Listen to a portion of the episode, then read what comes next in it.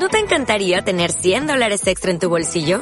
Haz que un experto bilingüe de TurboTax declare tus impuestos para el 31 de marzo y obtén 100 dólares de vuelta al instante. Porque no importa cuáles hayan sido tus logros del año pasado, TurboTax hace que cuenten. Obtén 100 dólares de vuelta y tus impuestos con 100% de precisión. Solo con Intuit TurboTax. Debes declarar para el 31 de marzo. Crédito solo aplicable al costo de la presentación federal con TurboTax Full Service. Oferta sujeta a cambios o cancelación en cualquier momento.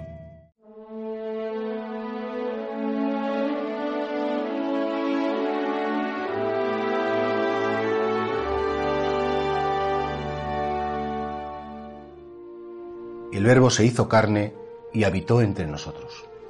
Es este el último domingo del tiempo de Navidad y fijaos cómo la Iglesia hace como un eco de esa frase que es el resumen de toda nuestra fe cristiana. El verbo, es decir, la palabra, el logos, el que da sentido a todo el universo, a todo lo que existe y a todo lo que sucede en el universo, porque todo está en su mente, también nosotros, por cierto.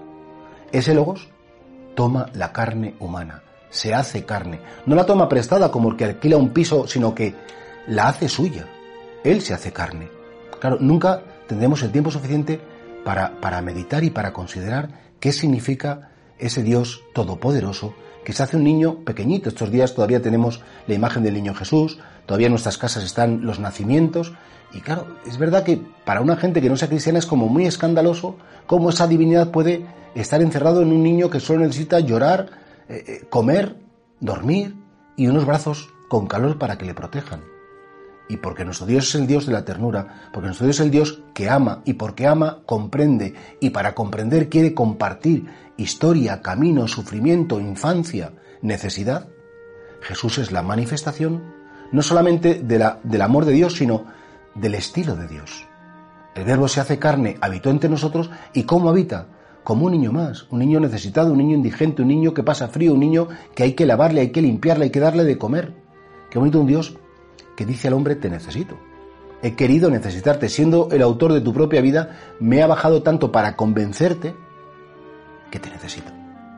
Yo creo que aquel que pudiera tener un respeto impresionante a Dios, aquel que pudiera tener un miedo tremendo a Dios, aquel que pudiera creer en un Dios lejano, frío, distante, el Dios arquitecto, matemático que hace el cosmos, con la imagen del niño Jesús se le rompen todos los esquemas.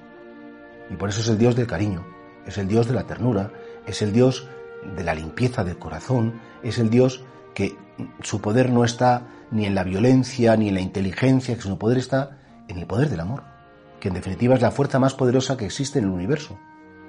Y así nunca te canses. Todos los días cuando rezamos el ángelus lo recordamos. El verbo se hizo carne y habitó entre nosotros. Contestamos recordando ese momento en el, que, en el que el verbo de Dios entró en nuestra historia. Y al decir carne, y con esto quiero terminar, no solamente la carne en general, tu carne, tu historia, tu vida, tus vivencias, todo lo que tú eres, todo lo que te ha pasado, todo lo que has sentido, todo lo que has reído, lo que has llorado, el verbo también lo hizo suyo.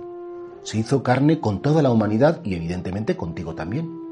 Y vamos a ver que Jesús forma parte de ti, que Él siempre está como indisolublemente unido a ti, es algo que te tiene que llenar de confianza y por supuesto de una inmensa gratitud.